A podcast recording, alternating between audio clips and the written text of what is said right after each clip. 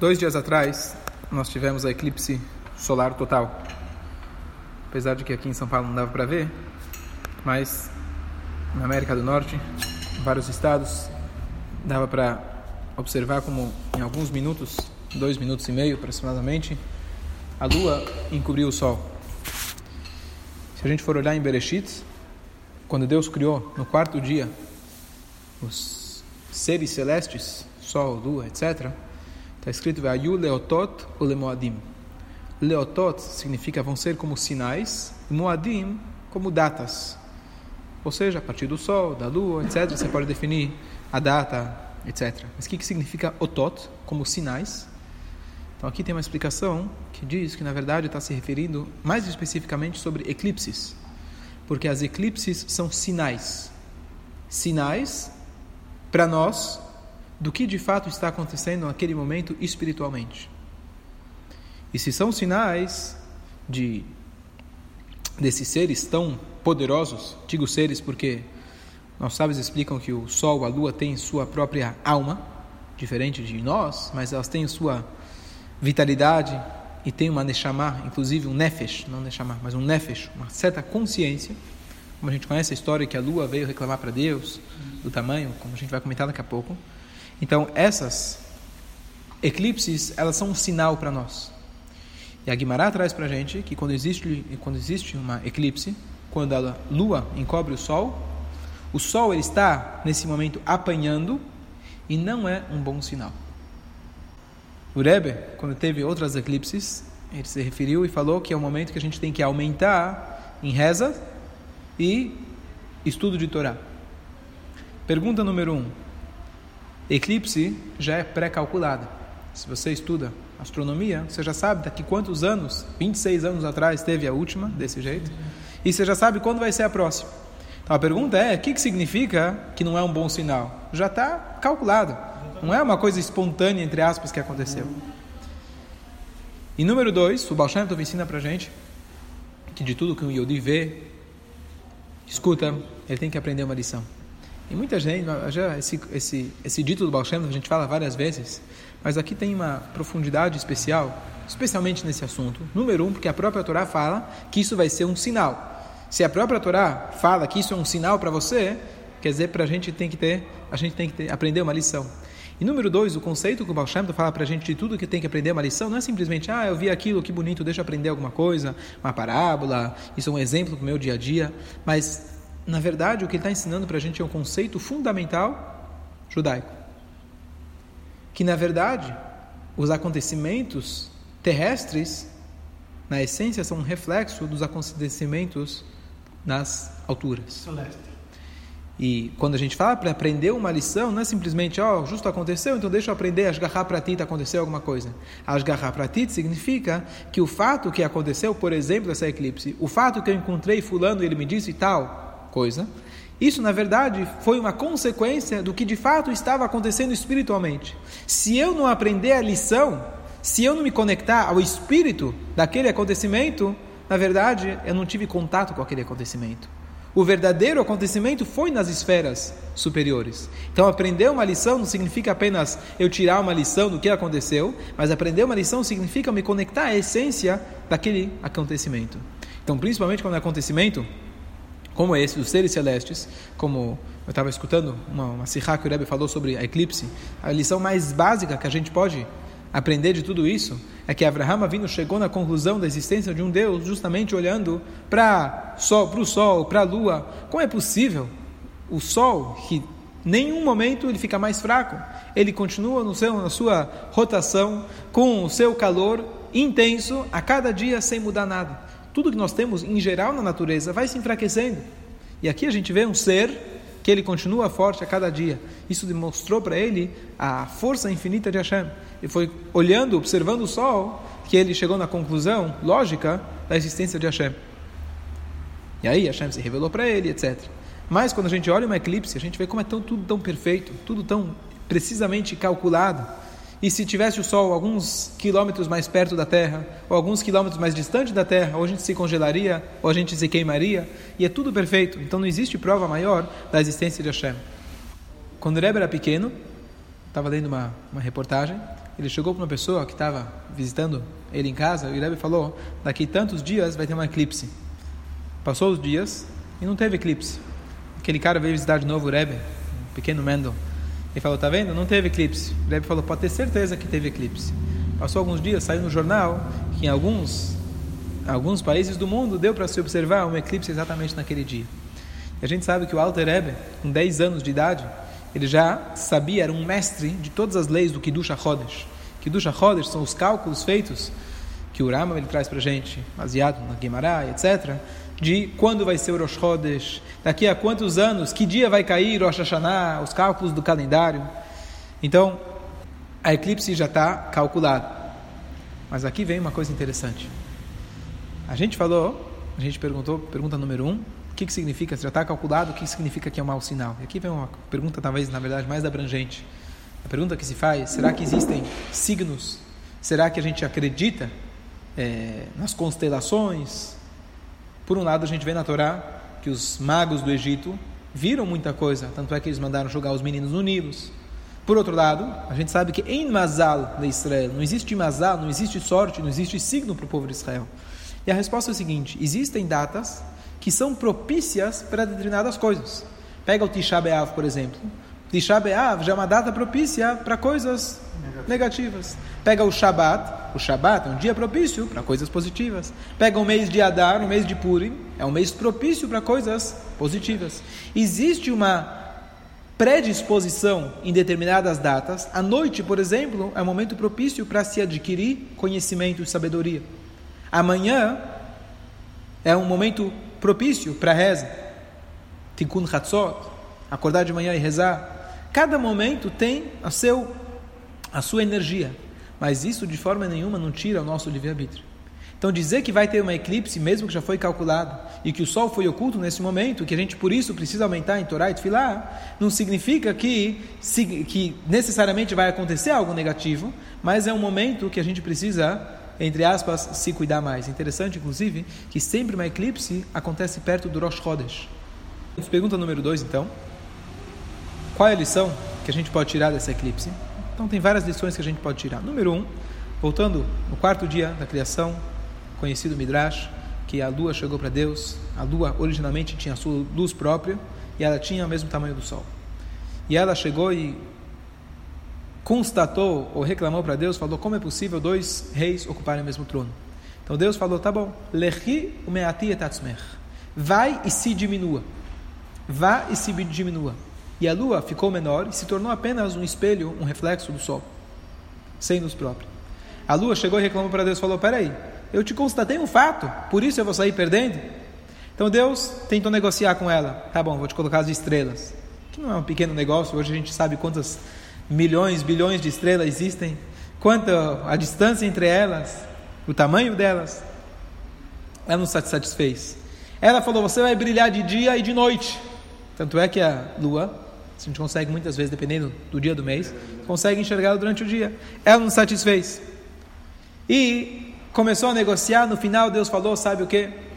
O povo de Israel vai ter que trazer mensalmente um korban, um sacrifício no Rosh Chodesh, e esse sacrifício vai ser um perdão para mim por eu ter te diminuído. Uma pergunta interessante, quer dizer, Deus, você está arrependido, então muda, volta como está. Deus falou, não, fica como está e eu vou pedir um perdão. Pouco irônico, né? Normalmente você fala, você vai pedir perdão depois que você se arrependeu. Se você não se arrependeu. Mas aqui o conceito, na verdade, é que a lua não entendeu o propósito de que Hashem tornou ela um receptor. Então a gente vai explorar isso um pouquinho. Mas antes disso, vamos entender o seguinte.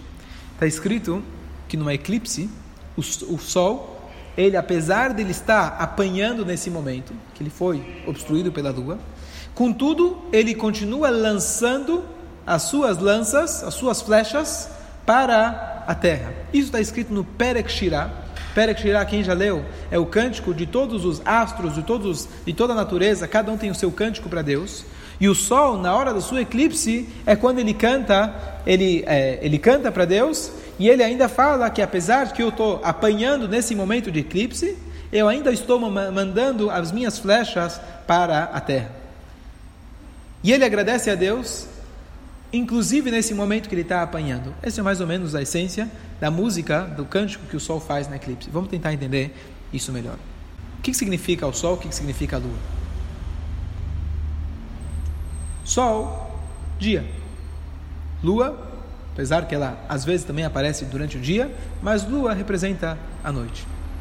Uma coisa interessante, eles colocaram a, nas notícias, quando eles avisaram que ia ter a, a eclipse, que pessoal não é o ideal você olhar diretamente para eclipse, tem que colocar aquele sol, aquele óculos especial, o filtro. Por que você precisa do filtro? Então, na verdade, uma coisa interessante, o filtro não é para você ver a eclipse. O filtro é para você continuar vendo logo, vendo logo antes ou logo depois. Porque durante a eclipse, na verdade, é a única vez que você pode olhar diretamente para o sol. Nunca você consegue olhar para o sol. Mas durante a eclipse você consegue olhar para o sol. Então, um ponto interessante. Então aqui vem um conceito interessante, o seguinte. Muitas vezes a gente olha para a Torá de maneira superficial e a Torá, na verdade, fala para a gente pode, não pode. Bem e mal. É a luta do bem e a luta do mal. Nós estamos aqui nesse mundo para fazer o bem. Infelizmente, por acidente de percurso, tem uma força negativa, entre aspas, que está querendo nos destruir. Vamos acabar com ela e fazer o bem. Isso não é a visão judaica. Bem e mal, no conceito da Torá, não é o conceito que a gente está acostumado normalmente com o conceito mal. Porque na essência não existe nada de mal que é realmente mal. O Tânia traz para a gente o exemplo do pai, um rei, que está querendo treinar o seu filho. Ele coloca mulheres de rua na porta do palácio e ele quer que ele se torne um rei que possa controlar os seus instintos e emoções. E ele coloca elas lá na porta. E ele está todo dia observando se ele vai se deixar levar por elas ou não. Chega o filho e começa a se perguntar: Poxa, o que, que eu vou fazer? Eu, meu instinto diz para ir com elas, mas eu sou filho do rei. E ele fica nesse vai e vem. Às vezes ele consegue, às vezes ele não consegue. Mas o pai, o que, que ele quer?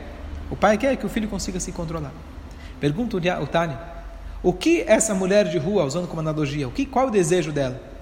Que o filho do rei se deixe levar com ela, sim ou não? Não. Então, aparentemente, ela está fazendo de tudo para convencer o filho. Mas isso ela está em missão do pai, porque o pai pediu, o rei pediu para ela fazer esse trabalho.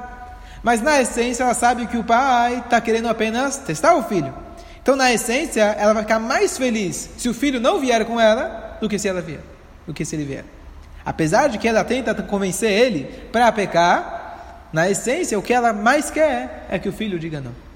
Assim funciona com as coisas negativas desse mundo. Muitas vezes a gente pensa que é uma luta do bem e do mal. De fato é o bem, a gente chama isso de mal. Mas mesmo o mal, na essência, ele é o próprio bem.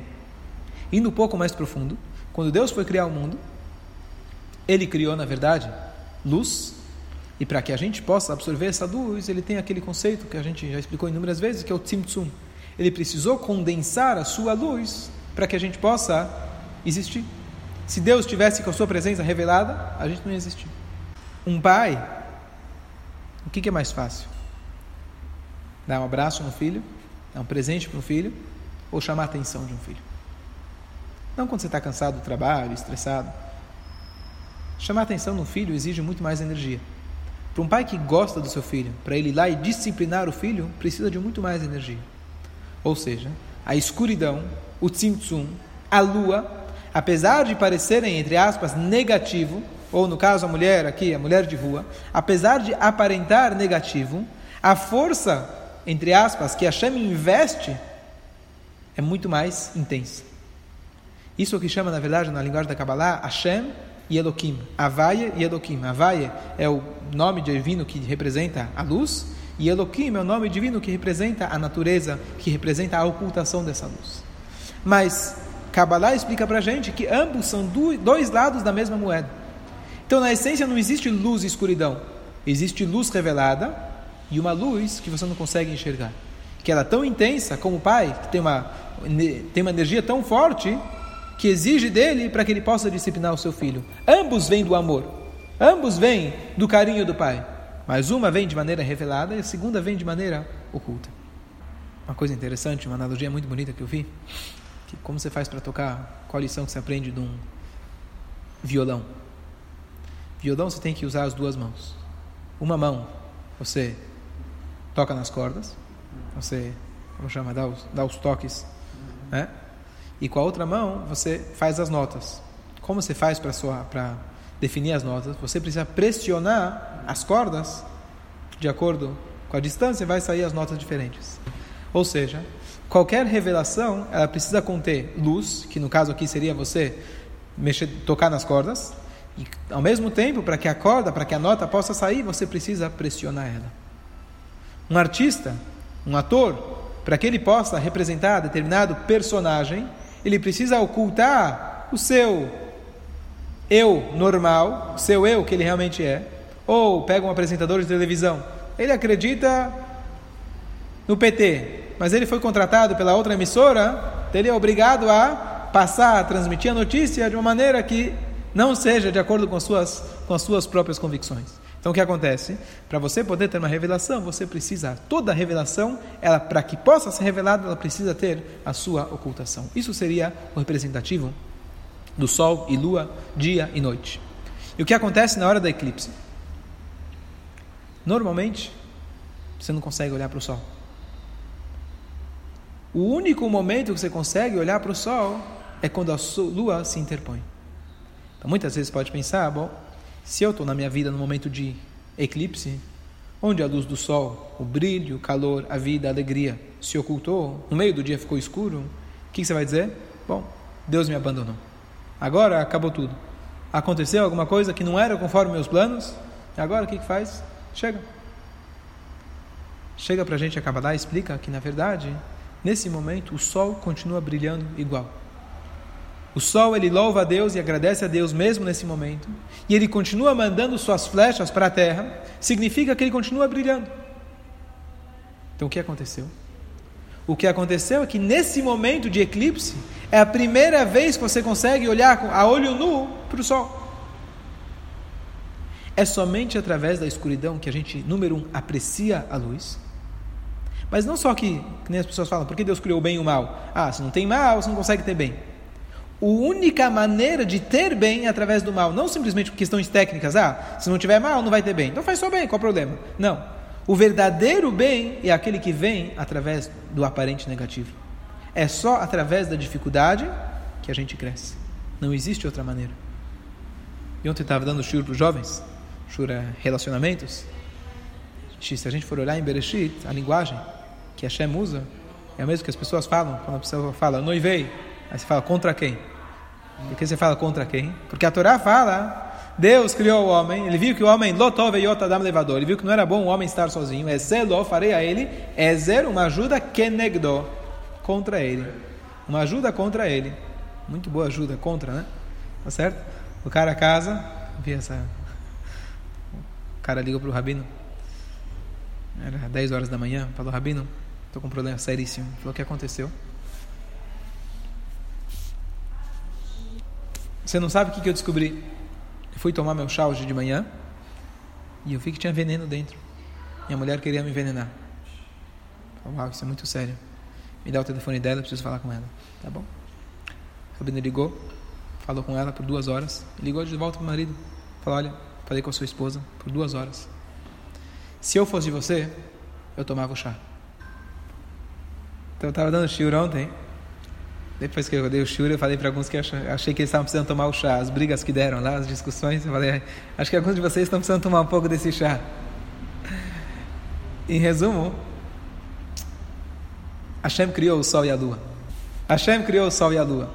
E o representativo de sol e lua, sol é o doador e a lua é o receptor. E Hashem criou Zahar Nekevah Barautam, macho e fêmea criou eles. Então, fisicamente, no aspecto físico, o homem é o doador, a mulher é a receptora.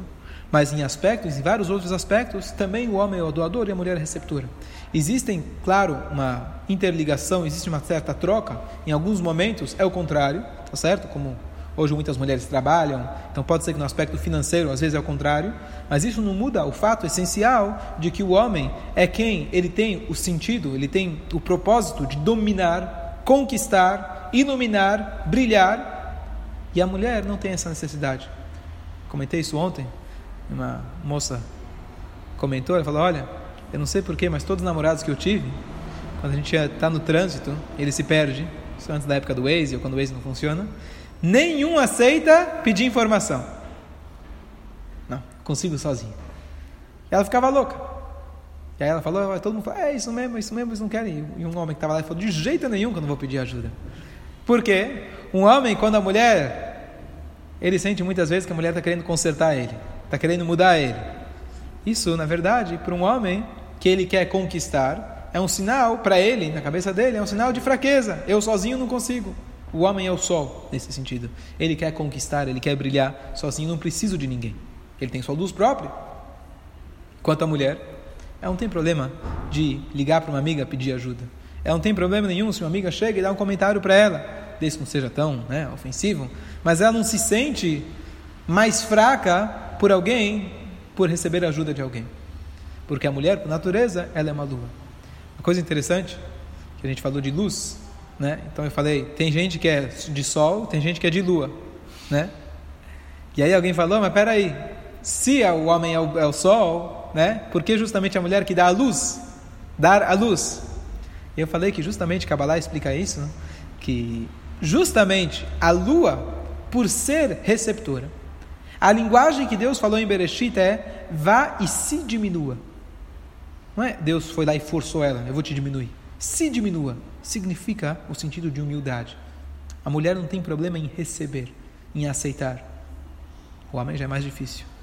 A mulher não é tão prepotente igual o homem. Ela está pronta para receber. Então, justamente, às vezes vai olhar e falar: bom, se uma pessoa só recebe, pega o exemplo de um pobre. Quem é o doador? É o rico. O pobre é um coitado, não tem nada de si, ele só está recebendo dos outros. Então, não tem valor. O contrário. A mulher, justamente por estar recebendo, de ter a autoanulação, a humildade de poder receber, ela consegue expressar aqui no mundo a luz mais potente que existe, que é o reflexo do infinito. Gerar filhos é o reflexo do infinito. Não existe nada na natureza que é infinito. Gerar filhos é o potencial infinito que existe dentro da natureza que Hashem colocou. A mulher, justamente por não ter nada, entre aspas, quer dizer não ter nada, está pronta para receber, essa humildade dela faz com que ela seja uma receptora da maior luz possível. Quando o copo está cheio, ele não consegue receber mais água. Quando o copo está vazio, ele pode receber qualquer coisa, até as coisas mais elevadas.